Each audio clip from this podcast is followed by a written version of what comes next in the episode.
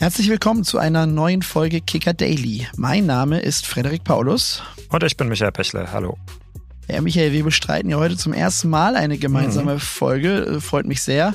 Aber wir haben heute leider ein sehr trauriges Thema, über das wir sprechen wollen. Ja, genau. Gestern hat uns ja die schlimme Meldung erreicht, dass Hertha-Präsident Kai Bernstein unerwartet gestorben ist. Was er für ein Mensch war und wie es jetzt weitergeht bei Hertha BSC, darüber wollen wir gleich mit unserem Kollegen Steffen Rohr sprechen, der als Hertha-Reporter viel mit Kai Bernstein zu tun hatte. Bevor wir das machen, kommen hier aber die News des Tages und da sind wir heute ein bisschen monothematisch auf dem Transfermarkt unterwegs. In der laufenden Bundesliga-Saison hat Serhu Gerassi 17 Tore in 14 Spielen für den VfB Stuttgart erzielt. Kein Wunder also, dass der Stürmer das Interesse anderer Vereine geweckt hat, vor allem weil er in seinem Vertrag eine Ausstiegsklausel für unter 20 Millionen Euro stehen hat.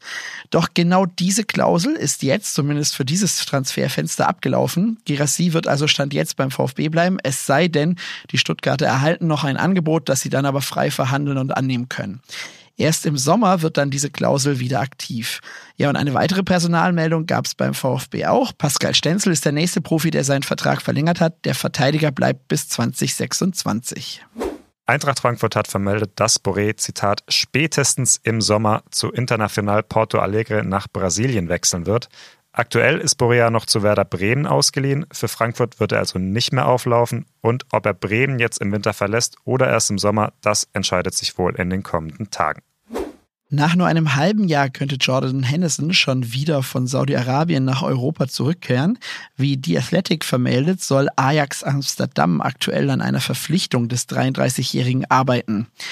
Henderson war ja im Sommer vom FC Liverpool zu Al-Etifak gewechselt, wo sein ehemaliger Mitspieler Steven Gerrard Trainer ist. Jetzt soll er aber schon wieder unzufrieden sein. Unter anderem heißt es, das Niveau in der Saudi Pro League gefalle ihm gar nicht. Ja, ne, ohne schadenfroh sein zu wollen, hätte man ihm irgendwie ein bisschen vorher sagen können. Ne? Also, Definitiv, ja. Dass da jetzt nicht ganz so groß aufgespielt wird wie in der Premier League, äh, war, glaube ich, ein bisschen klar.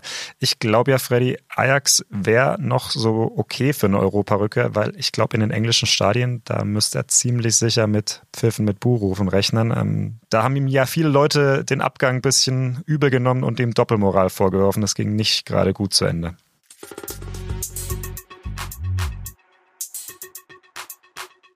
Eine sehr erschütternde und traurige Nachricht hat gestern Hertha BSC bekannt gegeben. Präsident Kai Bernstein ist im Alter von 43 Jahren gestorben und darüber sprechen wir jetzt mit unserem Kicker-Reporter Steffen Rohr. Hallo Steffen. Hallo ihr beiden.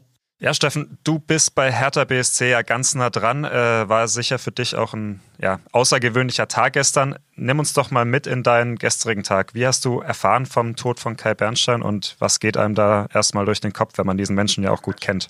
Ja, erfahren habe ich, äh, wie so ziemlich alle, vermutlich durch die äh, Pressemitteilung von Hertha BSC. Die kam Dienstagmittag kurz vor halb eins und das war eine jener Nachrichten, ähm, die man eigentlich zwei oder dreimal lesen muss und trotzdem äh, ja nicht nicht begreift äh, für den Moment. Es fühlte sich komplett surreal an, natürlich ein Riesenschock. Ähm, da ging es mir wie allen, die mit Kai Bernstein äh, näher oder entfernter zu tun hatten. Ähm, man musste natürlich dann, oder ich in dem Fall musste natürlich äh, parallel auch äh, versuchen, den Job äh, so gut es geht zu machen.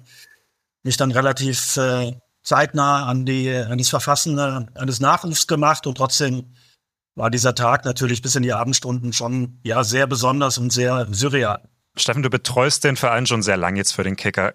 Kannst du dich noch erinnern, wann dieser Name Kai Bernstein so zum ersten Mal auf deinem Radar aufgetaucht ist? Also er war ja schon vor seiner Wahl präsent im Verein, kann man sagen. Ja, das muss Anfang, Mitte der Nullerjahre gewesen sein. Da hat man ihn dann wahrgenommen als Frontmann dieser ersten Hertha-Ultra-Gruppierung Harlequins 98, die er mitbegründet hat, wo er dann zeitweise der Vorsänger war, die auch ähm, außerhalb des Stadions sehr aktiv war im sozialen Bereich, was Typisierungsaktionen anging, ähm, Fanaktionen, immer wieder soziale Initiativen gestartet. Ähm, da hat man diesen Namen und äh, Kai Bernstein zum ersten Mal bewusst wahrgenommen und das hat sich dann natürlich äh, durch seine Kandidatur im äh, Frühsommer 2022 nochmal deutlich gesteigert. Da wurde er dann ja, richtig sichtbar, greifbar äh, und da hatten wir dann auch äh, zum ersten Mal intensiven persönlichen Kontakt. Kannst du dich da noch dran erinnern, wie du ihn so das erste Mal wahrgenommen hast, als du ihn dann kennengelernt hast? Beim ersten Mal so, wie eigentlich all die anderen Male danach äh, dann auch. Wir hatten dann eigentlich sehr regelmäßig Kontakt. Es gab natürlich die offiziellen Termine, Pressekonferenzen, Interviewtermine. Es gab immer wieder auch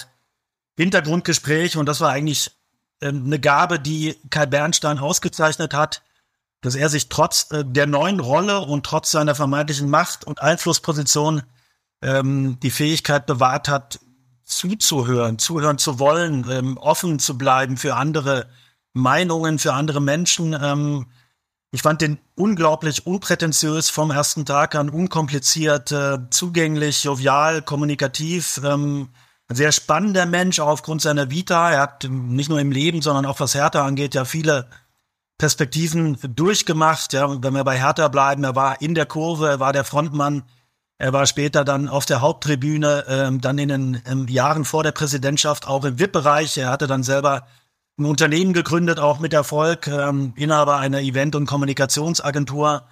Und auch sein Leben, äh, geboren im Erzgebirge, aufgewachsen in Dresden, dann ein Jahr vor der Wende mit seinen Eltern nach Berlin-Marzahn in einen Plattenbau gezogen und dass sich ein Junge aus Berlin-Marzahn dann eigentlich auf den weiten Weg macht nach Charlottenburg, obwohl ja andere Vereine möglicherweise naheliegender gewesen wären, geografisch in Berlin.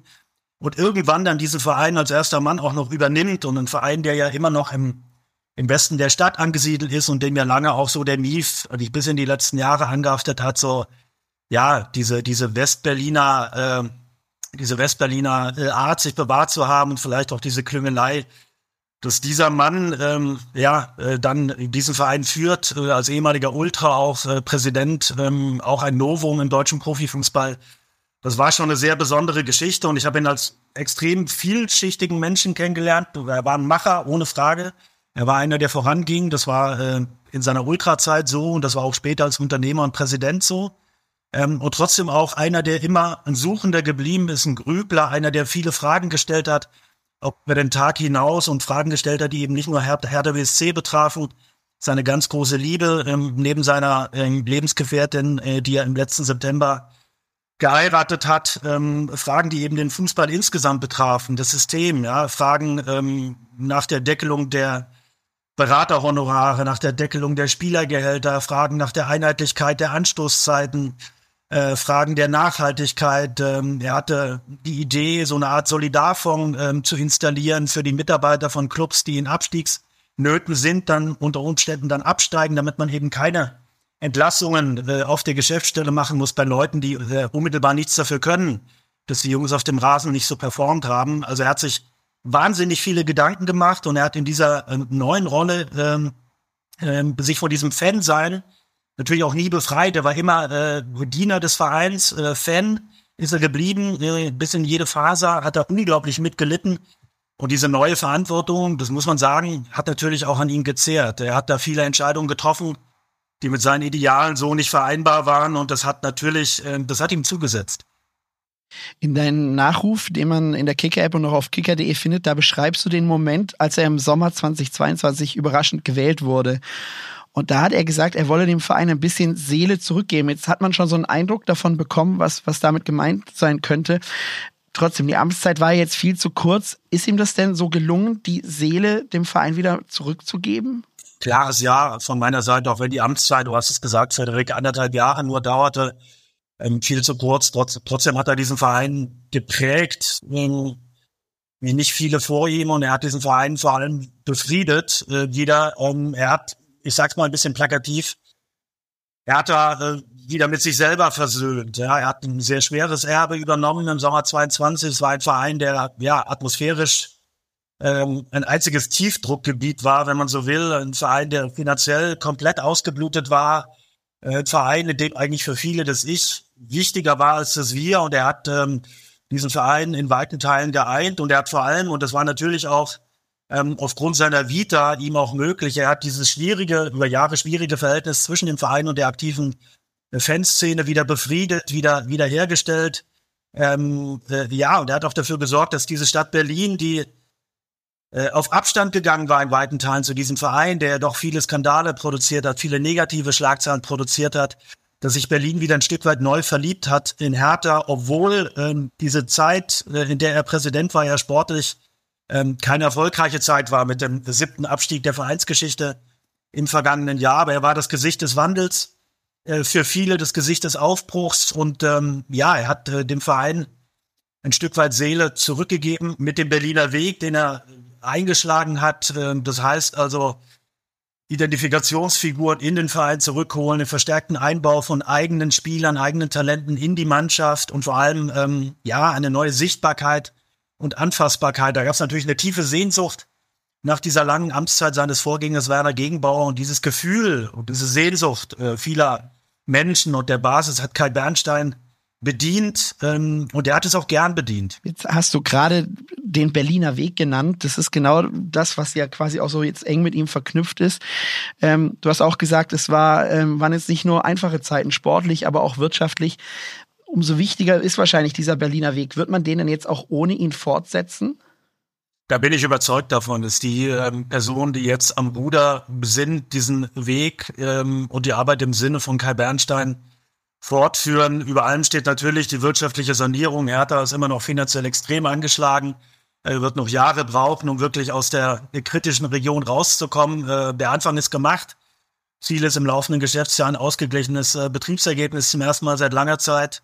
Ähm, und dieser Berliner Weg ähm, sorgt natürlich dafür, dass dieser Verein wieder anders wahrgenommen wird in der Stadt. Und es wäre, es wäre töricht, ähm, diesen Weg jetzt zu verlassen. Und es ist im Grunde ja auch ein Stück weit alternativlos, weil die Zeiten teurer Neuzugänge, die es ja gegeben hat bei Hertha vor gar nicht allzu langer Zeit, äh, die sind ähm, aufgrund der beschränkten Mittel ähm, natürlich vorbei. Wie geht's denn jetzt personell weiter für Hertha BSC? Also jetzt ist auf einmal der Präsident nicht mehr da. Der Verein wird ja recht zeitnah eine neue Führung brauchen, oder? Das ist eine spannende Frage, Michael. Es wird sicherlich so sein, dass äh, der bisherige Vize von ähm, Kai Bernstein, Fabian Drescher, ähm, interimsmäßig die Amtsgeschäfte im Präsidium übernehmen wird. Ähm, über welche Zeitdauer sich das dann erstreckt, muss man sehen. Es gibt zwei Möglichkeiten. Es gibt die Möglichkeit, dass er bis zur nächsten regulären Mitgliederversammlung im Mai hat Interim den Verein führt, dann wären da Neuwahlen oder Nachwahlen nötig. Es kann aber auch sein, dass Drescher die Geschäfte bis äh, November führt, dann stehen turnusmäßig ohnehin Präsidiumswahlen an, dann wäre auch die Amtszeit von Kai Bernstein zu Ende gegangen und er hat mit seiner Familie tatsächlich auch mit seiner Ehefrau auch schon erste Gespräche geführt, ob er für eine weitere Amtszeit zur Verfügung steht. Ähm, dazu wird es jetzt tragischerweise nicht kommen. Jetzt müssen andere verstärkt auch in den Vordergrund rücken, andere verstärkt in, in die Pflicht gehen. Das wird sich vielleicht auch in der Zukunft zeigen und ist vielleicht auch noch viel zu früh, wie du sagst, das jetzt schon ja abzusehen oder zu prognostizieren. Abschließend, Steffen, am Sonntag spielt die Hertha gegen Düsseldorf und das Sportliche wird da jetzt wahrscheinlich gar nicht so sehr im Vordergrund stehen. Was erwartest du an diesem Spieltag? Was denkst du, was erwartet dich und die Hertha-Fans an diesem Tag im Stadion? Es wird mit Sicherheit Choreos geben ähm, aus der Kurve im, im, Gedenken an Kai Bernstein. Es wird ähm, Trauerminute geben Mannschaft wird mit Trauerflor auflaufen. Es sind weitere Aktionen in Vorbereitung. Die ganze Woche ist eine sehr stille Woche bei Hertha BSC.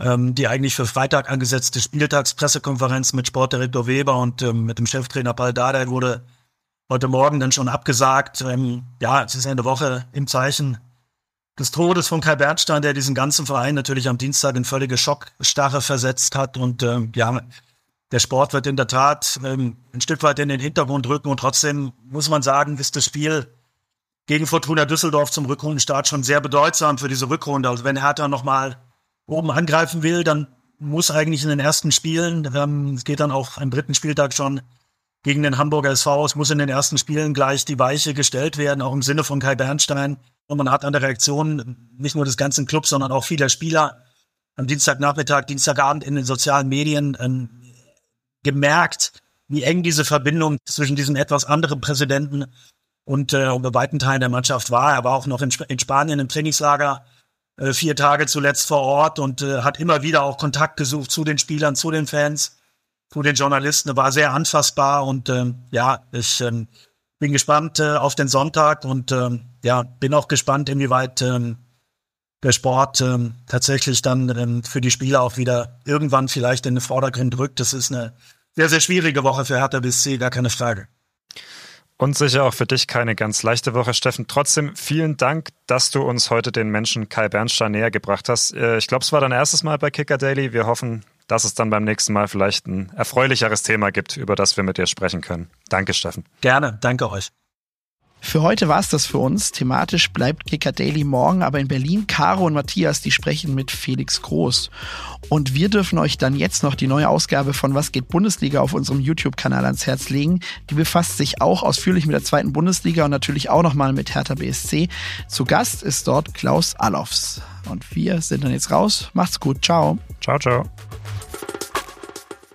Kicker Daily ist eine Produktion des Kicker in Zusammenarbeit mit ACB Stories. Redaktionsschluss für diese Folge war 14 Uhr. Abonniert den Podcast, um keine neue Folge zu verpassen.